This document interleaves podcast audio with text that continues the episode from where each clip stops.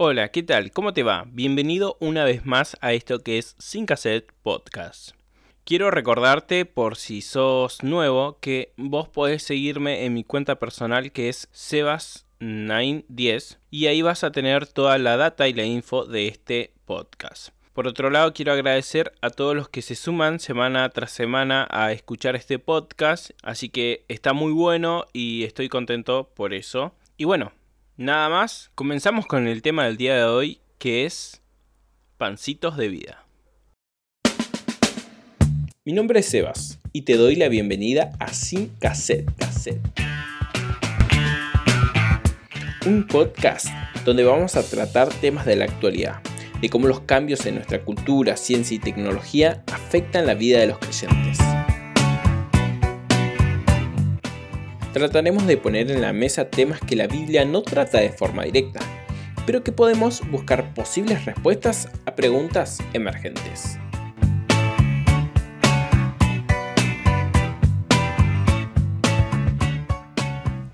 Muy bien, ya estamos listos para comenzar este nuevo capítulo.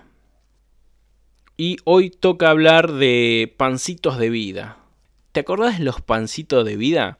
Esos que venían unas tarjetitas de colores eh, en, un, en una cajita de madera bien bonita que tenía una frase, no sé qué. Y cuando alguien llegaba a una casa, eh, o vos, o te llegaba un invitado, vos le das, sírvase un pancito de vida y vos agarrabas y sacabas ahí de entre todos los colores, pa, pa, pa, tac, sacabas, ¿viste? Y se leía una frase así, bien bonita. Em, casi como el horóscopo cristiano, ¿viste? A ver qué me toca hoy. Quería preguntarte si vos sos de, de si tenés el pancito de vida todavía en tu casa, si es que tenés. Em, te quería preguntar también si sos de leer el versículo del día en el almanaque. Esto va a salir en, las stories de, del podcast. Em, y si sos de, de agarrar y... Y si sos de leer el versículo del día en la YouVersion, en la app de la Biblia, en alguna app que tengas, eh, de buscar eso. Eh, porque está buenísimo. Todo, todo eso ayuda, es lindo, está bueno. Pero eso tiene un contrapunto, tiene un problema. El problema está y el problema radica en nosotros, en nuestro comportamiento. Que cuando nosotros nuestra vida espiritual se basa en los pancitos de vida y en el versículo del día, tenemos un grave problema. Porque como hijos de Dios nos estamos alimentando mal. Y eso va a traer consecuencias. Una de las consecuencias que trae para mí, que yo lo veo que queda expuesto, es nuestra fe. Nuestra fe queda expuesta cuando nosotros nos alimentamos de esos pancitos de vida, de, esos versículos ahí colgados, recortados de la Biblia. Es un problema para nuestra fe. Nuestra fe es muy débil. Imagínate esto. Me gusta representarlo de esta manera. Imagínate que el, la fe, eh, o sea, dice la Biblia que, la representa como un escudo, ¿no?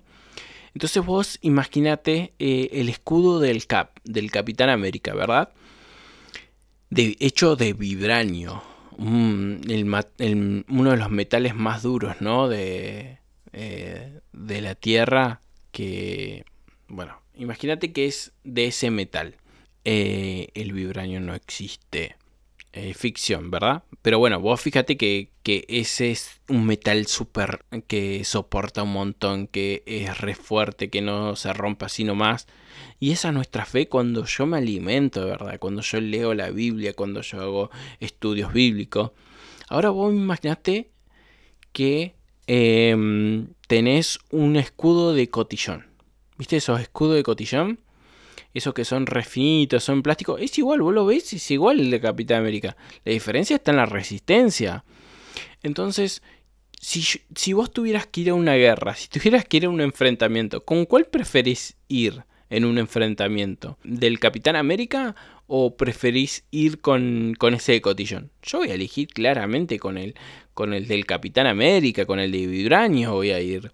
Entonces, yo creo que muchas veces nosotros como hijos de Dios vamos, todos los días salimos a la guerra, o sea, el, mundo, eh, la jungla, me gusta decirlo así, la jungla afuera hay que vivirla, hay que salir todos los días a la calle y vivir como un hijo de Dios verdadero, bombardeado todo el tiempo. Y yo cuando salgo, yo prefiero salir con el de vibranio.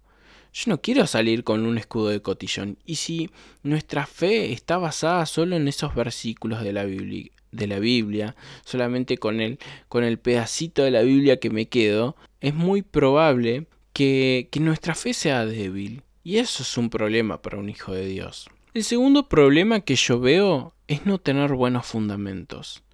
Y eso sí que es un grave, grave problema.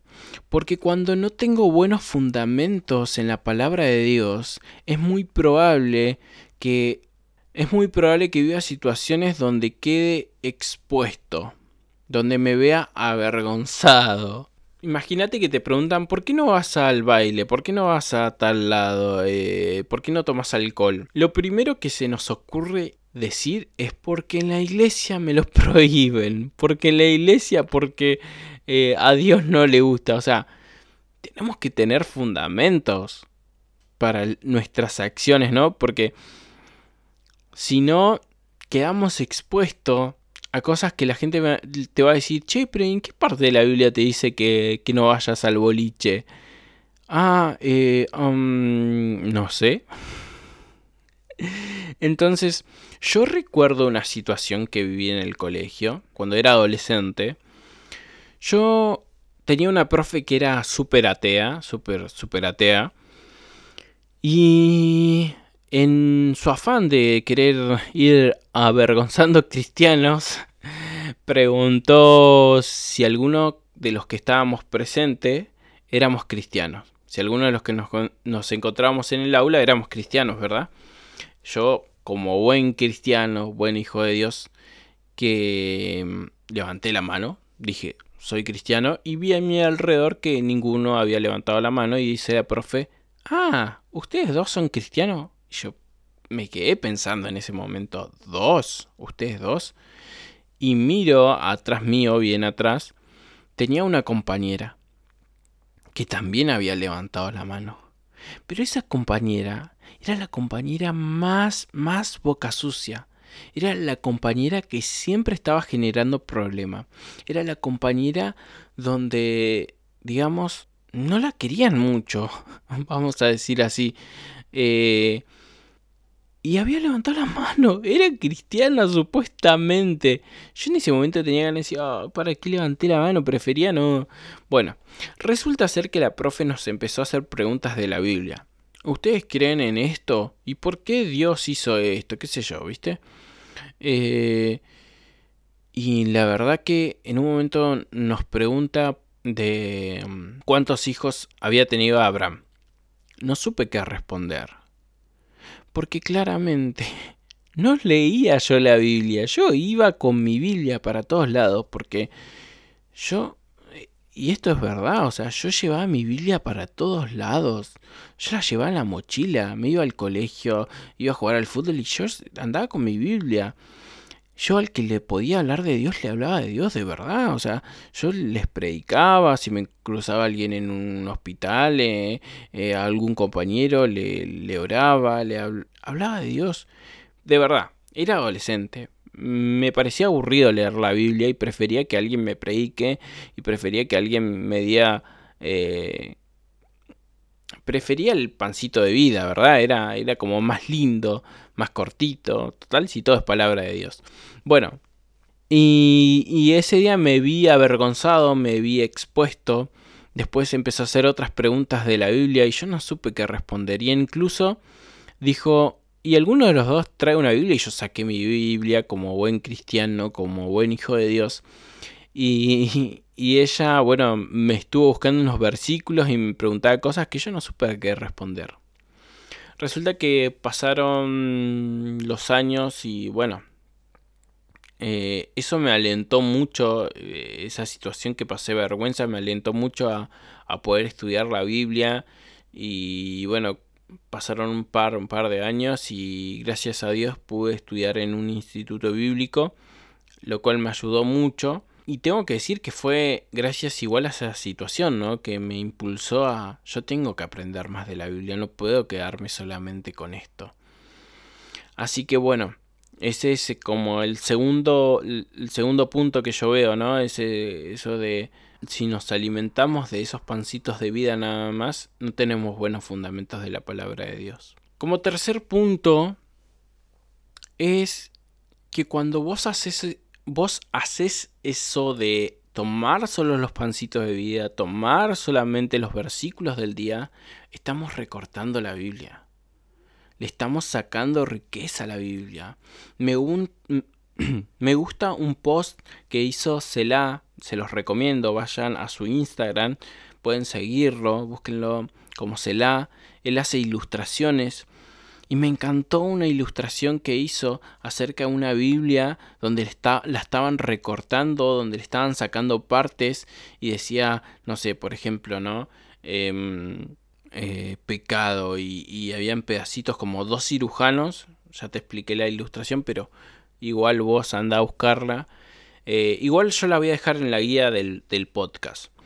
Y me gustó esto, de esta ilustración, ¿no? Mostrando eso bien gráfico de lo que hoy se está haciendo con la Biblia muchas veces y de lo que nosotros hacemos cuando solamente tomamos el versículo que nos gusta. Y yo creo que yo soy de las personas más convencidas de que de que de aferrarnos a las promesas de Dios. Soy soy súper convencido de eso y que me encanta aferrarme a las promesas de Dios. Se dice que tenemos entre 9 y 10 promesas de Dios dentro de la Biblia por, para cada día del año. Pero yo creo que es totalmente absurdo aferrarnos a las promesas de Dios si no vamos a tomar el compromiso como hijos de Dios. Y es hermoso agarrar la parte donde hay promesas. Pero también es nuestra responsabilidad amar a Dios con todo nuestro corazón. Y eso hay que hacerlo 24/7.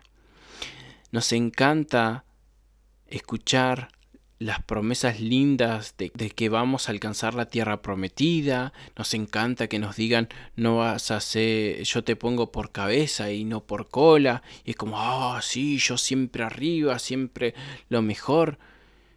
Pero no nos gusta escuchar mucho de que ama a tu prójimo como a ti mismo. Yo creo que hoy hay mucho de de pastores que andan dando vuelta por las redes sociales, que llenan multitudes, diciéndole a la gente que, que este año Dios te va a cambiar la camioneta, te va a dar una nueva casa, te va a dar un jet privado, y la gente grita amén, todos desesperados. Pero hay pocos de los que dicen vamos este año vamos a ayudar comedores y como que bueno ahí ya eh, eh, ya no hay tantos amén verdad ya no nos gusta tanto. Y creo que es nuestra responsabilidad como hijos y creo que eh, cuando tomamos las promesas, sin las responsabilidades, somos motivadores solamente, somos gente que, que solo estamos haciendo de, de un coaching o estamos ahí como tipo entrenadores alentando a la gente. ¿Cuál es la diferencia entre una persona que hace videos motivacionales y nosotros? La diferencia es que nosotros agarramos la Biblia esa es la diferencia que nosotros recortamos pedacitos de la Biblia para que la gente le guste, para que la gente se sienta alentada. Yo creo que em, a la gente les encanta que, que les digan cosas lindas, que estamos muy con la onda de, de los motivadores y, y dale con eso y realmente, o sea, es mentirle a la gente. Si alguien en su iglesia solamente toma las promesas de Dios sin las responsabilidades que lleva a ser un hijo de Dios, solamente estás engañando a la gente, le estás mintiendo a la gente. Entonces es muy, muy importante que cambiemos esto radicalmente, o sea, es volver a las bases, es volver a la Biblia, es volver a leer. Creo que, que, que quiero que te quedes con esto, alentarte a esto a que vos eh, cuando termines de escuchar este podcast, quizás te vas a sentir animado a comenzar a leer más de la Biblia y está buenísimo. Pero quizás te topes con ciertas dificultades porque quizás no tenés el hábito de leer la Biblia. Entonces yo te recomiendo de que primero que nada aprendí algo de que si vas a crear un nuevo hábito, ejecútalo dentro de las 48 horas. Dentro de 48 horas sí o sí comenzá, como sea, pero comenzá te recomiendo que si no leíste antes la Biblia completa, no te mandes a hacer la lectura anual, porque seguramente vas a fracasar y eso no te va a ayudar. Yo lo que te recomiendo que puedes hacer es lo siguiente. Eh, un libro de mm, devocionales diario y comenzá a hacerlo. Te va a ayudar mucho porque dar explicaciones de los versículos que vas a leer de la Biblia.